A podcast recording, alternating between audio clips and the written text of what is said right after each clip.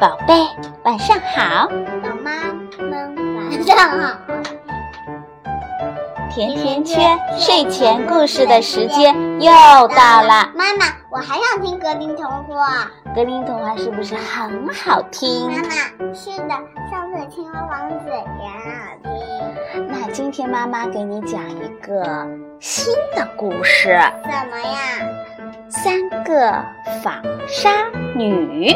三纺纱女是什么呀？你听听不就知道了吗？啊，那我们就开始吧。好啊，这个故事就这么开始了。纺纱和妇女就开始啦。三个纺纱女。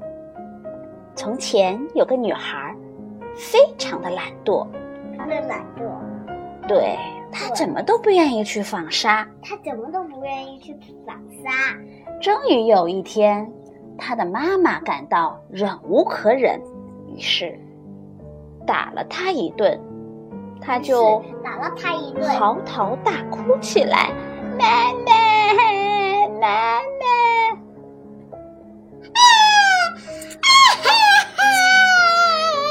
正巧这个时候。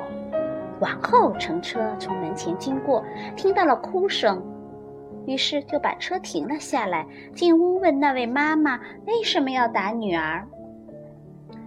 做妈妈的怎么好意思说自己的女儿这么的懒惰呢？于是她就回答说：“我叫她不要再纺纱了，可是她就是不听，在纺纱上仍然纺个不停。我穷呀。”哪儿买得起那么多的亚麻呀？王后听了，说道：“哦，我最爱纺纱了，让你的女儿随我进宫去吧。我有的是亚麻，她愿意纺多少就纺多少。”母亲听了这话，打心眼里高兴，满口的答应了下来。于是王后便带着女孩走了。他们来到了王宫之后。王后领着女孩上楼，把三间库房指给她看。见库房里装满了最好的亚麻。啊，你就为我纺这些亚麻吧。你什么时候纺完，你什么时候就可以嫁给我的长子。女儿听了一阵惊恐。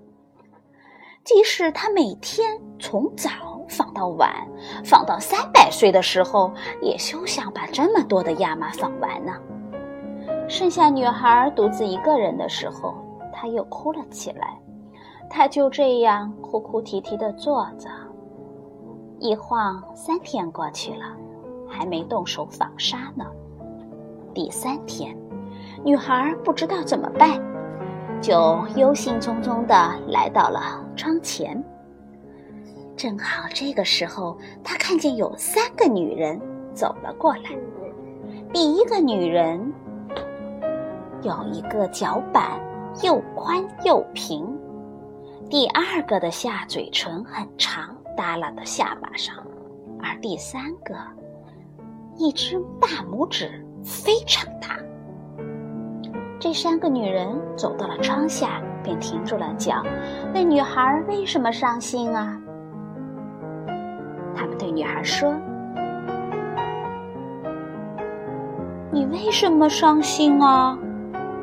女孩向他们诉说了自己的烦恼，于是他就对女孩说：“只要你不嫌我们丢人，请我们以后去参加你的婚礼，说我们是你的表姐。”并且让我与你同喝喜酒，我们就帮你把这些亚麻纺完。啊，我非常乐意。”女孩回答道。说完，女孩就让这三个长相很奇怪的女人进屋了。她们刚进来，就开始纺纱了。每次王后回来，女孩生怕王后发现，就把这三个纺纱女藏起来。只让王后看到已经纺好的纱，王后看到了，对她赞不绝口。库房里所有的亚麻都纺完了，三个纺纱女跟女孩告别，临行的时候对女孩说：“你千万不要忘记了我们对你说的话，还有你给我们许下的诺言，这关系到你的幸福哟。”女孩领着王后看了山间空荡荡的库房和堆得像小山一样的纱线，王后于是就安排了婚礼。哦，我有三个表姐，她们待我非常好。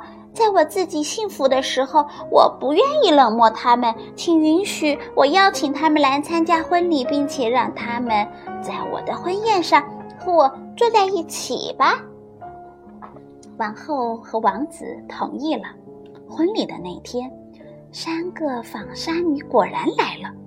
她们打扮的怪模怪样的，很令人发笑。新娘马上迎了上去，说：“哦，欢迎你们，亲爱的表姐。哦，你的几个表姐怎么长得这么丑呀？”王子问道。随后，他转身到那个大脚板的女人身边。“您的一只脚怎么这么大呀？”“踏纺车踩的呗。”新娘又到第二个女人的身旁，新郎问道：“您的嘴唇怎么会耷拉着呢？”“舔麻线舔的呗。”他回答道。然后他又问三个女人。您的大拇指怎么会这么宽呢？戳麻线戳的呗，他回答道。王子听了三个人的回答，大惊失色，于是就说：“哦，我美丽的新娘，今后你绝不可以再碰纺车一下了。”就这样，女孩从此再也不用干纺纱。这个讨厌的活儿了，宝贝，今天我们的故事就到这儿吧。明天见，祝你有个好梦吧。美拉拉和甜甜圈在澳洲，祝大家晚安吧。Good night. Good night. Have a good dream. Have a good dream. See you tomorrow. Bye bye. See you tomorrow. Bye bye. 明天见。明天见，祝你有个好梦吧。